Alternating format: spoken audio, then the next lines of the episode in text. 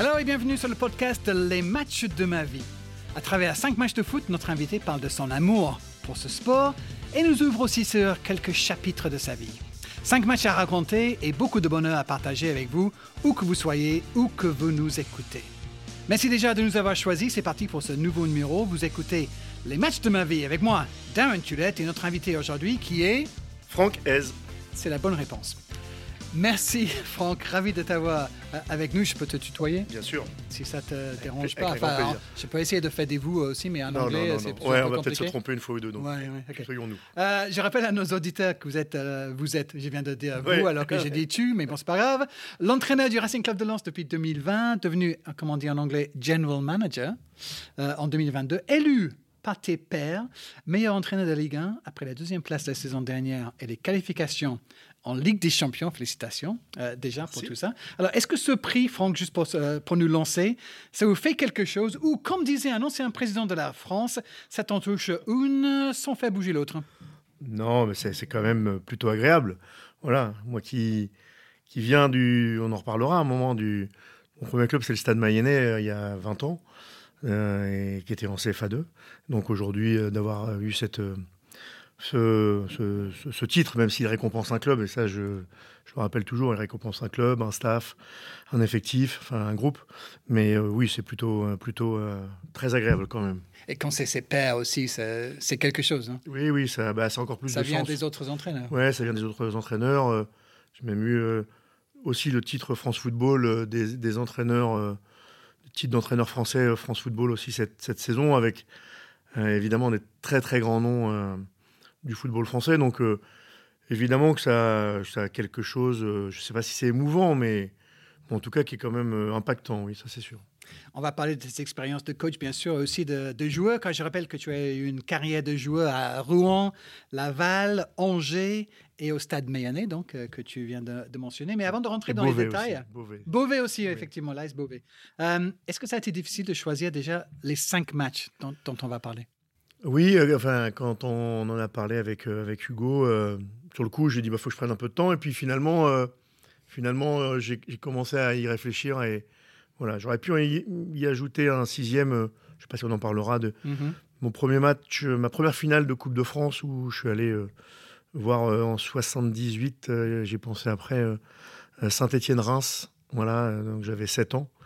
Et avec mes parents au parc. Et j'étais avec une partie du COP stéphanois. Saint-Etienne était mené et en fin de match, ils ont marqué deux buts. Et j'étais pris dans les. C'est un souvenir en fait qui me reste parce que L'euphorie pris dans l'euphorie, mais surtout pris dans les bras des supporters Ah. stéphanois. voilà. Et, euh, et, et donc forcément dans ces années-là, moi j'étais petit, mais Saint-Etienne était, était euh, et reste toujours un, un club les gens que les gens aiment. Ouais. Moi, c'est vrai que ça a été un voilà un moment fort, donc ça aurait pu être le ça aurait pu être le sixième. Donc, il a déjà triché parce qu'on a six matchs maintenant. Ouais, Allez, désolé. euh, donc, euh, sans plus attendre, c'est parti euh, pour les cinq autres matchs de la vie de notre invité Francaise. Euh, le match numéro un, Franck, que tu as choisi, donc, c'est lequel et pour quelle raison? Euh, c'est le, premier dans, dans l'ordre, donc c'est le, le France-Allemagne, oui, évidemment. Alors c'est après, après le, le sixième dont je vous ai parlé, puisqu'il était en 78, celui-là. Mais celui-là, c'est d'abord c'est la, première Coupe du Monde que je suis, on va dire, intégralement. Ouais. Même si 78, j'avais déjà, déjà suivi la Coupe du Monde et j'adorais l'Argentine. Et cette fête en Argentine et ces, ces- et ces, ces drapeaux, enfin voilà. C'est pas pour ça que j'ai, on a recruté Facundo Medina il y a quelques années, mais, voilà, peut-être, mais, un mais- peu. mais peut-être un peu. Et euh, en tout cas, ce France-Allemagne, euh, je me rappelle, on était euh, à la maison, euh, dans, la, dans la campagne en Normandie, en Seine-Maritime, près de Rouen, et, et puis surtout que c'était un match fou. Euh, et, et surtout, je me rappelle que, voilà, de tout ce qui s'est passé, de, de la blessure de, de Patrick Battiston que j'ai pu recroiser ensuite quand il était coach de la, de la réserve de Bordeaux Mm. et moi coach de la réserve de Lorient.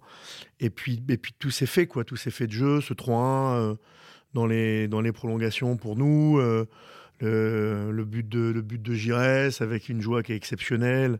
Enfin, et puis, et puis, et puis ce, ce déroulement jusqu'au bout, quoi, qui est, qui est finalement terrible. Euh, sachant que je- j'ai un souvenir quand même, c'est que mon père était descendu. Je sais pas si ça, ça qui a qui a porté préjudice à l'équipe de France, je crois pas. Mais à la mi-temps de la prolongation, il est descendu à la cave pour dire là, on va mettre une bouteille de champagne au frais. Oh là là Ouais, bah oui, bah oui, je pense qu'il fait plus ça de sa vie maintenant. Aïe, aïe, Euh, mais il avait fait ça et ça, je, je m'en rappelle. Ah, c'est à à, la cause de, mi-temps c'est des à cause de prolongations. ton père C'est possible, c'est possible.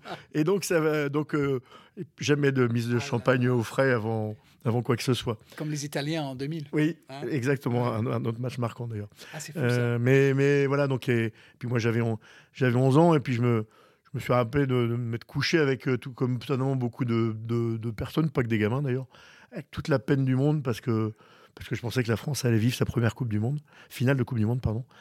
Bon, ça a été euh, ouais, reculé pour mieux sauter, mais, mais c'était quand même un moment euh, marquant, je pense, qui a marqué beaucoup de monde. Ah oui, c'est un match qui a Mm. effectivement, mais en France, euh, Ouais. il y a eu des, des pièces de théâtre écrites euh, là-dessus. Euh, C'est un- ça a tellement marqué euh, une génération de gens. Et je, peux- et je peux te dire, en Angleterre, vu d'Angleterre, parce que ça fait partie de mes souvenirs aussi, euh, de jeune homme regardant le, le foot comme ça. Et cette équipe de France, je ne sais pas, je ne vais pas dire c'est grâce à ça ou à cause de ça que je suis en France aujourd'hui, mais cette, cette génération de joueurs Ouais. m'a fait tomber un petit peu amoureux de cette équipe-là parce que les, c'était un peu romantique, les Platini, Giresse, Tigana, Tigana. c'était magnifique quand même. Bah, Et Tigana qui m'a remis euh, le prix euh, de- dont on parlait tout à l'heure, euh, meilleur entraîneur. Ah ouais. Et euh, donc c'était aussi voilà bon, aussi quelque chose de quand je parlais de quelque chose d'un peu émouvant, le fait que ça soit aussi voilà, quelqu'un que j'ai vraiment suivi. Alors je sais pas si admiré, mais oui. Platini, oui, Giresse, Fernandez, enfin, et d'autres, Baptiston, euh, Ouais, magnifique. Bah, deux, ans, Amoros. euh, deux ans plus voilà. tard, champion d'Europe, euh, quand même. euh, Oui, tout à fait. Peut-être peut grâce à cette déception-là. Mais en 82, juste pour revenir là-dessus, tu disais tu as 11 ans, tu à la maison. Euh, Il y avait qui d'autre euh, avec Non, toi? on était, euh, on était, il y avait que nous. Oui. Il y avait que hum, mes parents et moi. D'accord. Voilà, on avait regardé euh, ce match euh, vraiment juste, euh, juste en famille. euh. Toi, tu jouais déjà au foot? Tu Oui, étais un petit footballeur? Papa, il jouait au foot un Oui, petit mon père était joueur et entraîneur. D'ailleurs, il était entraîneur-joueur dans des, des- des niveaux plus, plus régionaux. Et, et là, on était. moi, j'étais déjà au Football Club de Rouen d'accord. depuis, depuis une saison. Chez les Diables Rouges. Chez les Diables Rouges, exactement. The Red Devils de Yes. Rouen. Yes, Stade Robert Diochon. Oui, effectivement. parler. Donc, tu étais déjà un petit joueur de foot à 11 Ouais, ouais, bah oui. Ok. Le match numéro 2, parce qu'il faut avancer. Ouais, donc le match numéro 2, bah, c'est Bah, justement, le, le, le quel- un an plus tard. Ouais. Euh, moi, je, suis- je suis arrivé au FC Rouen en 81 comme joueur à 10 ans. Euh, je- et, et ce match-là, donc dans les années saison 82-83, Le 31 août 1983. non 83-84, Rouen 7. Rouen 7, Nancy Nancy 1. Ouais, ouais, c'est un match qui, alors forcément, il m'a marqué parce qu'il y a le résultat. Il m'a marqué parce que j'étais euh, dans la tribune, j'avais pas de place de mémoire et j'étais dans les escaliers, en Ouais. fait, assis dans les escaliers. Bon, de toute façon, on avait nos, pour, on pouvait rentrer en tant que licencié du, du club. Il n'y avait pas de place, donc euh, j'étais dans les escaliers. Et puis, euh, et puis, bah, ce match-là, il y a, y a cinq buts de Jean-François Beltramini. Oui. Voilà. Bon, 5 buts en, en Ligue 1, enfin c'était la D1 à l'époque. Ouais, ouais. Euh, et puis sur le résultat de 7 à 1, euh, c'était voilà, assez inimaginable. Et donc c'est bon, ça, me- puis ça me rappelle mes, mes souvenirs de du FC Rouen, d'une époque euh, où, parce qu'après j'ai joué pendant 14 ans dans, ce club, donc un club qui m'a évi- évidemment fort marqué. Et, euh, puis voilà, 7 à 1, ces 5 buts de Beltramini. Cette équipe, parce qu'avec mon père, on allait euh, très régulièrement la voir. Enfin, pendant plusieurs années, on, on suivait les matchs de l'équipe pro de, du FC Rouen. Je prenais ma, ma frite saucisse et je faisais régulièrement tomber ma saucisse d'ailleurs. Mon père dit c'est pas possible, mais si. Euh, J'étais tellement omnibulé par le match que la saucisse ça finissait toujours par terre. Mais euh, voilà. Est-ce que tu l'as ramassé quand même? Non, je la ramassais pas. Ah, Ouais, pas mon, père allait m'en rechercher une et puis je la mangeais directement. C'est ça la vérité. C'est quelque chose, le, le foot, euh, aller regarder les matchs avec son père comme ça, c'est quelque chose qui Oui, oui, est un bah, fort? Ouais, c'est des souvenirs forts parce qu'on voilà, on allait voir le FC Rouen qui était à la fois le club de la région puis en même temps mon club puisque j'étais licencié. Et, euh, et puis après, ça c'était euh, le, le- le vendredi ou le samedi, enfin le samedi plutôt. Et puis le dimanche, bon, moi je, je jouais, j'avais joué le samedi après-midi et le dimanche, voilà, je, je, et, bah, je suivais mon père qui était qui était entraîneur-joueur, euh, voilà, euh, au niveau local. Et donc en fait, bon, les week-ends c'était c'était football, football et football quoi. Et maman, alors, là-dedans? Et maman, elle allait, elle suivait son fils. Elle allait voir son, elle allait voir son, son mari euh, régulièrement, notamment de- quand, on, quand mon père jouait à domicile, pas forcément à l'extérieur. Mais euh, bah, elle nous a toujours intelligemment euh, accompagné et, moi le premier. Donc elle n'a pas subi tout ça, elle était, non, non, dans non, elle n'a pas subi. elle regarde toujours d'ailleurs, voilà, ils sont plus ensemble, mais ils regardent toujours de leur côté les, les matchs maintenant du RC Lens. Mais non, non, elle n'a pas subi Enfin, elle n'a pas fait que subir le football, voilà.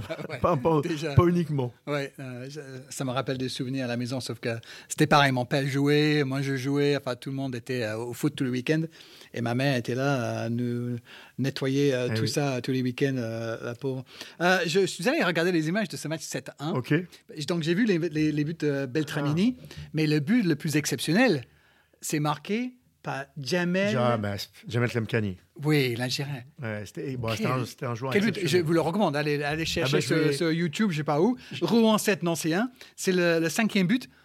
Il nous fait un festival. Ouais, c'était un, un, joueur qui avait, qui avait une classe euh, hors norme. Voilà, Rouen, c'était un, un peu un, magicien, un gaucher, euh, très technique. Euh, voilà, qui était imprévisible, imprévisible, mais, euh, mais euh, très élégant et, euh, et qui était capable de gestes, ouais, de gestes de dingue. Ah, j'ai bien aimé retrouver, parce que j'avais jamais vu ça évidemment, donc merci. Et découvrir ce jour-là, je me suis dit, bah, waouh, en tant que si, si j'étais jeune supporter dans le stade ce jour-là, je serais tombé amoureux de ce gars-là. Bah, C'était un des joueurs qui m'a qui m'a énormément marqué voilà, dans, dans, cette époque-là où il a joué quelques saisons, il a jouait aussi, je crois, dans le sud de la France. Moi, il avait dû jouer à Toulon aussi. Il a bourlingué un peu. Mais à Rouen, c'était. Euh, c'était, c'était une idole, oui. le match numéro 3, on est le 1er avril 1989, désormais, six ans plus tard, toujours Rouen. Rouen 0, Quimper 1. Mm. Pourquoi ce match-là? Bah Parce que c'est mon premier match, euh, enfin ma première participation ou ma première titularisation euh, comme joueur professionnel alors que j'avais bah, pas encore 18 ans d'ailleurs, euh, avec Arnaud Dos Santos, le coach Dos Santos, qui a, aussi été un coach du Racing Club de Lens, mhm. et euh, qui, qui m'a lancé, qui a lancé d'ailleurs beaucoup de, beaucoup de jeunes euh, du, du, FC Rouen dans ces, enfin, à cette époque-là, comme Daniel Zorzetto quelques temps après, puisqu'il y avait un centre de formation qui marchait, qui marchait très bien à Rouen, et beaucoup de joueurs issus du centre de formation. Et donc c'était mon mon premier match. Donc, euh, bon, souvenir qui n'était pas forcément mémorable parce qu'on a perdu à Quimper. Euh, mais enfin, ça reste mémorable pour moi parce qu'un premier match, première titularisation chez les, chez les professionnels, euh, bah, on s'en rappelle toujours, forcément. J'imagine. oui, on s'en rappelle. Je ne peux qu'imaginer. surtout que 15 jours avant, en fait, je, on, jouait, enfin, l'équipe pro jouait à Guignon. Donc, c'était ma première apparition dans le groupe. Et, euh, euh, je devais rentrer, mais là j'étais remplaçant, je devais rentrer à 20-25 minutes de la fin. Donc le, coach me rappelle sur le, banc pour me dire Bon, bah, tu vas rentrer. Et le joueur, donc, euh, Denis Joanne, qui était une figure latérale gauche du FC Rouen, Denis Joanne, que j'allais remplacer, se fait expulser. Voilà.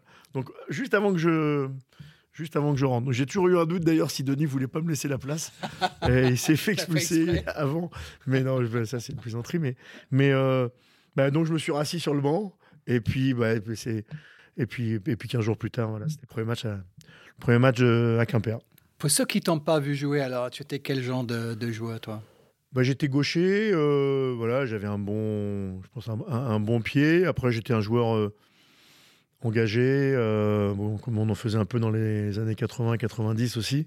J'étais formé au milieu, donc j'aimais bien, le jeu. Euh, et puis au fur et à mesure, j'ai reculé. Et, puis après, j'ai beaucoup joué euh, latéral, latéral gauche ou même piston gauche d'ailleurs. Milieu défensif, arrière gauche, un peu le Kamavinga de ton époque. ouais, ouais, ouais, avec un peu moins de qualité quand même que, que Kamavinga.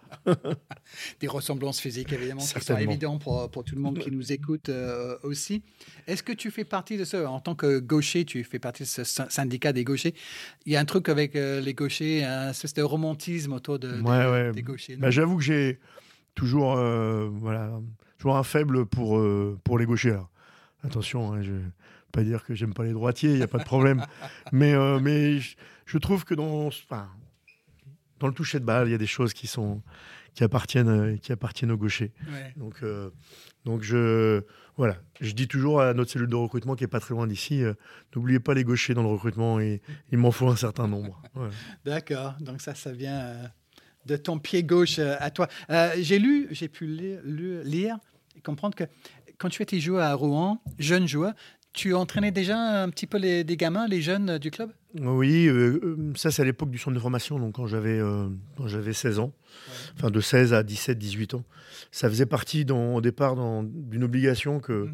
les jeunes de la formation donnent un coup de main le mercredi après-midi pour, euh, pour entraîner les, les plus jeunes, les, les pupilles ou les minimes de l'époque. Ça doit dire quelque chose, Darren. Euh, et en fait, moi, de l'obligation, c'est devenu, c'est très vite devenu un plaisir. Donc, euh, je, même quand c'était plus devenu obligatoire euh, au bout de la deuxième année, moi, le mercredi, euh, je, je continue à donner un coup de main et, et aller entraîner voilà, les, les, les pupilles, les minimes, les 12-13 ans, là, et, et essayer de les suivre en, en, en compétition aussi. Et donc, bah, après, j'ai aussi assez vite passé mes premiers diplômes, parce que la fibre, elle était, Déjà. elle était là, ouais. Ah oui, les Mhm. diplômes. euh, 18 ans, j'ai commencé wow, d'accord. mon premier diplôme d'entraîneur. Donc tu avais déjà, ça trottait déjà euh, dans ta Ouais. tête. je, je, je le pense vraiment, je le dis, mais je, je pense que j'espérais faire une carrière de joueur. Voilà, j'ai fait une carrière honnête de joueur professionnel. Mais je, je savais que je deviendrais entraîneur. Alors après, je savais pas à quel niveau, évidemment, ça c'est Ouais. autre chose. Mais je savais que je serais entraîneur et que euh, j'avais l'am- l'ambition, en tout cas, d'en faire mon, mon métier. Voilà, ça c'est sûr. Jeune comme ça, c'est Ouais. assez rare. C'est vrai que c'est assez rare, mais j'avais vraiment ça en moi, ça c'est sûr. Ladies and gentlemen, vous écoutez euh, Les Matchs de ma vie, le podcast de Beansport où notre invité raconte les 5 matchs de foot qui ont le plus marqué sa vie. On arrive au match numéro 4 de Franck Hez, un match qui va parler à pas mal de gens qui écoutent. Un certain France-Brésil, finale de la Coupe du Monde 1998 au Stade de France, euh, le 3-0, Franck. Pourquoi avoir choisi ce match-là parmi les quatre? Alors, d'une part, parce que c'est quand même le, le- le premier titre mondial. Oui. J'oublie- pas, euh, j'oublie pas l'euro, hein, bien sûr. 32 ans 84, après mais l'équipe de France, effectivement. Euh, L'équipe d'Angleterre. L'équipe d'Angleterre. On a, Ouais. on a toujours eu un peu de retard sur vous. Ouais, Mais oui, oui, oui, oui. On accepte. On de- accepte. et depuis, vous nous avez bien Ben, on doublé. a- on a- hein.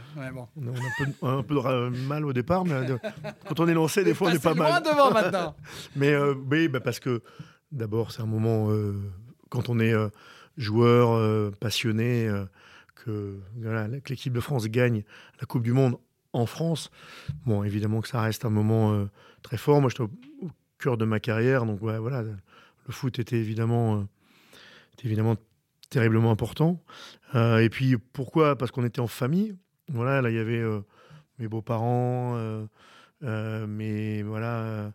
ma mère avec son mari, il y avait mes grands-parents qui étaient, en- qui étaient encore là, donc on avait, c'était là pour le coup, on s'était tous, tous réunis Ouais. dans, ma- ce dans ma belle famille Ouais. autour de ce rendez-vous. Donc voilà, c'est un moment marquant. Et, et puis, pour l'anecdote, ma, ma fille aînée est née euh, 12 jours plus tard, le 24 juillet 98. Mais le 12 juillet, ma femme a eu, euh, en fait, en gros, des premières contractions. Ah oui. Et, euh, En regardant le match? Non, le, sur l'heure du midi. D'accord. Et donc là, je, enfin, je lui ai simplement dit, je dis, Ouais. non, mais pas aujourd'hui. Voilà. Ouais, En tout ouais. cas, moi, je je bouge pas de la maison. Euh, ta mère est là. Si ça doit, j'arrive après la finale. Et puis bon, bah, je pense que ça l'a motivé pour garder encore notre fille aînée quelques jours de plus. Et, et voilà, elle a, elle a accouché euh, 12 jours plus tard de Lola. De Lola, oui. Vous n'avez pas eu euh, la tentation de l'appeler Zinedine Non, après non. cette finale? Bah, si ça avait, si tu étais un garçon, on lui aurait réfléchi. Mais bah, c'était une fille, donc euh, on l'a appelée Lola. Ok, pas mal cette époque alors. L'équipe Ouais. de France champion du monde et Lola Ouais. qui arrive. Exactement. formi- Formidable. Et vous fêtez ça euh, après euh, Parce que vous êtes en famille, est-ce que ça reste un peu calme ou est-ce que euh, a Franck, pris- a- t'as 27 ans, me semble-t-il Ouais, c'est ça. Ouais. T'es pas couru dans la rue avec une bière à la main Non, non, alors on était dans la campagne, dans le nord de Rouen, vraiment la campagne, parce que mes beaux-parents sont toujours dans la campagne. Bon, on a ouvert le champagne, évidemment, quand même, mais il y avait deux choses. Donc, il y avait un, ma femme, quand même, qui était en- enceinte, Ouais. et puis deux, moi, je, le lendemain matin, on était en pleine préparation avec Beauvais, à l'époque, je jouais à Beauvais, Ouais. et le lendemain matin, on était en pleine prépa, et donc, je devais reprendre la route pas trop tard, euh, parce qu'il y avait une heure, une heure et quart de route pour aller à Beauvais et faire l'entraînement. Donc, quand mon, mon beau-père m'a dit on, on sort, on va faire un tour, je lui ai- j'ai dit non, non, je, reste à la maison, une coupe de champagne et demain matin, c'est l'entraînement. Voilà. Ouais, sérieux. hein. Ouais, ouais, je, je sais l'être quand il le faut. J'étais un peu moins sérieux ce soir-là. J'ai travaillé, j'étais au stade, j'ai eu la chance. ah.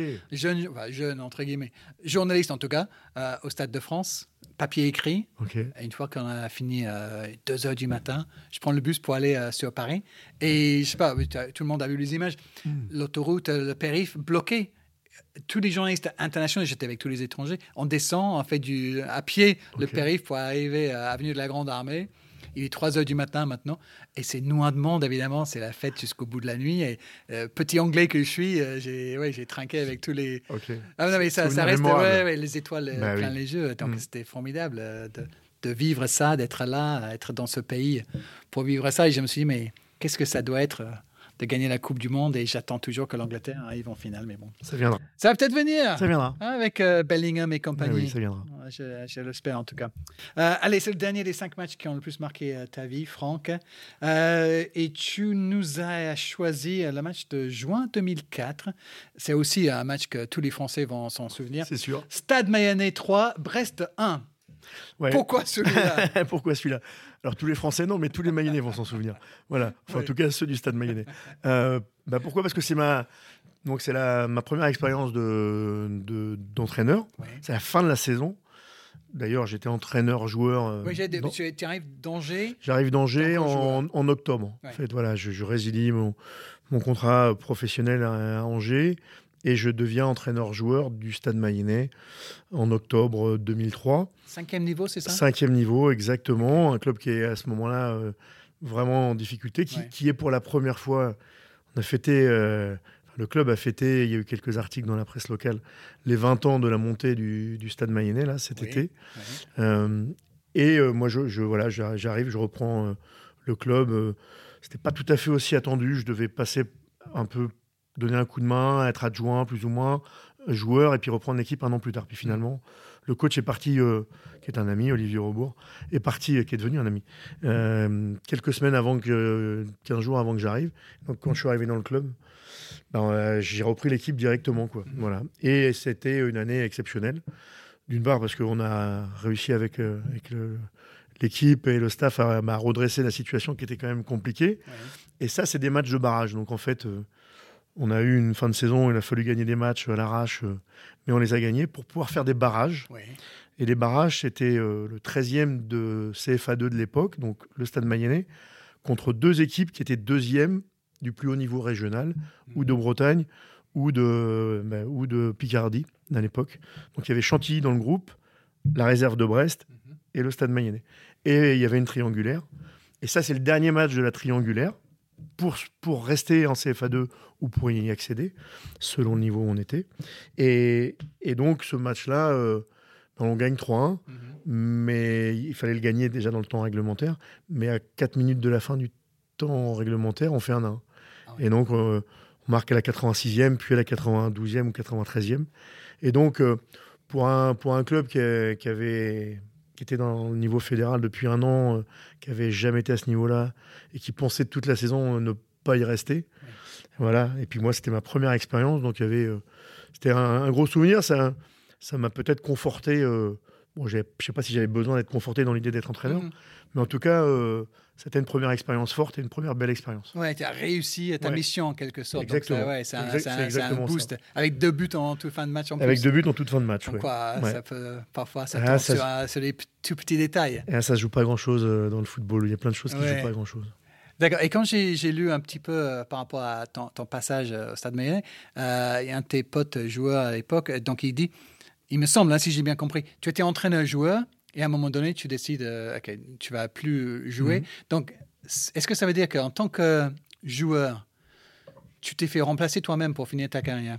Oui, c'est bah, c'est- c'est- exactement ça. Oui. C'est exactement ça. Je- euh, D'abord, des fois, dès que je pouvais, je sortais du terrain. Oui. Voilà, parce que, parce que déjà, pour être entraîneur, c'est être dans le cœur, c'est c'est bien, mais être trop proche du cœur, c'est faut trouver la bonne distance. Donc Ouais. très vite, j'avais compris qu'il fallait quand même quelque part prendre un peu de hauteur Ouais. un- et faire un pas de côté pour mieux voir ce qui se passait. Ah, Euh, et puis à un moment, je, je m'entraînais quasiment plus. ah, ouais. Et puis après, il y avait des jeunes que- qui avaient avancé, no- notamment Pierre Petit, euh, qui était un des jeunes que j'avais fait monter des- du groupe de- des 18. Euh, ils étaient deux avec Damien Ventribou. Et voilà, il, il était prêt, euh, il était carrément prêt pour, pour jouer à ma place. Donc euh, voilà, en fin de saison, à deux, deux matchs, deux ou trois matchs avant la fin de saison, j'ai dit hop, ça y est, pour moi c'est terminé. Je reprends, je reviendrai plus sur le terrain et je me consacre, euh, voilà, sur le banc et essayer d'apporter ce que je peux apporter, mais complètement sur le banc. Au moins, c'est toi qui as décidé. Ah oui, j'ai pas quelqu'un d'autre qui a Non, dit Allez, non. on va plus de toi. Non, tu as dit je, veux ne veux plus de moi. C'est ça, c'est ça. Il y en a d'autres qui sont plus près que moi et, et c'était, c'est mieux quand on peut décider de certaines choses. Ouais. Le maintien en CFA 2, donc avec le Stade Mayennais, euh, c'est le cinquième match de ta liste de cinq matchs. Et si on t'avait dit euh, que 20 ans plus tard, euh, tu serais entraîneur de la saison en Ligue 1 et en train de préparer des matchs de Ligue des Champions? J'aurais certainement rêvé, voilà. J'aurais peut-être pas cru quand même. Ouais. Voilà. Même si j'avais euh, l'ambition d'aller le plus haut possible, mais j'avais pas de, de- enfin, une ambition comme, comme chacun peut avoir, mais Mhm. j'avais même pas, euh, voilà, j'avais quand même un rêve, c'était puisque j'en avais, j'avais parlé en famille et dire, j'ai jamais été joueur de Ligue 1 puisque j'ai, j'ai été joueur qu'en Ligue 2, et j'avais quand même le rêve d'être un jour entraîneur en Ligue 1. Mhm. Voilà. Donc euh, ça, j'avais quand même ce, ce rêve-là ou cet objectif. Donc euh, celui-là, il a le jour où d'ailleurs euh, le premier match avec Lens en Ligue 1, c'était contre Nice. Comme je l'ai déjà dit, j'ai eu rarement des, des émotions fortes dans le, dans le sens euh, en étant touché. Euh, vraiment, j'arrive à, peu près, même s'il y a des émotions beaucoup autour de moi, j'arrive à, pas m'en préserver, mais à trouver la bonne distance. Mais là, ce jour-là, pendant 15 secondes, j'avoue qu'il y a eu une petite émotion un peu plus puissante que d'habitude parce que je me suis dit, bah, le rêve que tu avais Ouais. d'être un jour euh, entraîneur en Ligue 1, tu y es. Et en plus, quand même, dans un club comme à Lens, Ouais. qui n'est pas n'importe quel club. Ouais, Voilà. c'est pas mal. C'était le début d'une aven- euh, d'une aventure et en même temps, tu, tu étais euh, en train de dire je suis arrivé en quelque part. Ouais, en tout cas, j'étais arrivé à un, premier Déjà, objectif à ce niveau-là. Après, forcément, quand on arrive à un niveau, il Ouais. y a toujours envie d'aller au-dessus. Ouais, hein. bien sûr, bien sûr. Voilà, sinon, euh, voilà, je suis un compétiteur. hein, donc, euh, mais euh, mais c'était quand même un premier objectif qui était, pour moi, qui, qui suis évidemment, comme tout le monde, hein, issu du football amateur, issu du football des villages. Bon, ça, ça marquait quelque chose, quoi, ça c'est certain. J'ai bien aimé parler de tout ça avec toi, Franck, et ces souvenirs de, matchs euh, d'il y a longtemps, il y a moins longtemps. Mais la dernière chose, euh, avant de te, laisser euh, tranquille et aller euh, préparer des matchs à venir, la Ligue des Champions, c'est pas loin. Juste un mot sur le fait que ce qui m'a surpris quand j'ai lu la liste des cinq matchs, il n'y a pas de match de, AC Lens, justement. Et je, je- je dois dire, je pensais que tu allais peut-être pencher pour le centième match sur le banc euh, en Ligue 1 et ce- cette victoire 3-1 contre, contre le Paris Saint-Germain. J'ai eu la chance d'être euh, en tribune euh, ce soir-là. et Ok. c'était- quand même Ouais. quelque chose d'assez exceptionnel. Mais tu n'as pas choisi un match de, de Lens? Non, j'ai pas choisi un match parce qu'en fait, ces, ces cinq matchs, ou même le sixième dont on a parlé au tout départ, en Ouais. fait, ce sont les matchs qui m'ont construit. Mhm. À la fois en tant que d'abord enfin joueur, Oui. euh, éducateur, entraîneur, Homme. homme évidemment, Mhm. homme aussi. Donc euh, ben là je, suis je suis à, voilà je suis à Lens euh, entraîneur pro depuis trois ans et demi, au club depuis sept ans bientôt. Je parlerai certainement des matchs de Lens le jour où je serai plus entraîneur de Lens. Quand je reviendrai faire un, un numéro de ce Voilà. podcast dans quelques années, Exactement. tu me J'en diras. ai, j'en ai quelques bouts en tête. Oui, tu me, tu me diras, souviens-toi de ce match quand on a tapé les Parisiens. ok, Franck. Bah, merci beaucoup d'avoir partagé ces matchs et ces souvenirs, ces moments de vie euh, avec nous et on vous souhaite plein d'autres matchs mémorables à venir. Merci, merci Larry. Merci beaucoup, Franck, et merci à vous de nous avoir écoutés. Si notre podcast vous plaît, n'hésitez pas à partager avec vos amis. Et si vous n'avez pas aimé, eh bien, vous pourrez envoyer un lien à vos ennemis. En tous les cas, vos commentaires sont bien utiles et merci de nous donner 5 étoiles sur la plateforme où vous nous écoutez. À très vite pour un nouvel épisode de Les matchs de ma vie. Bye bye.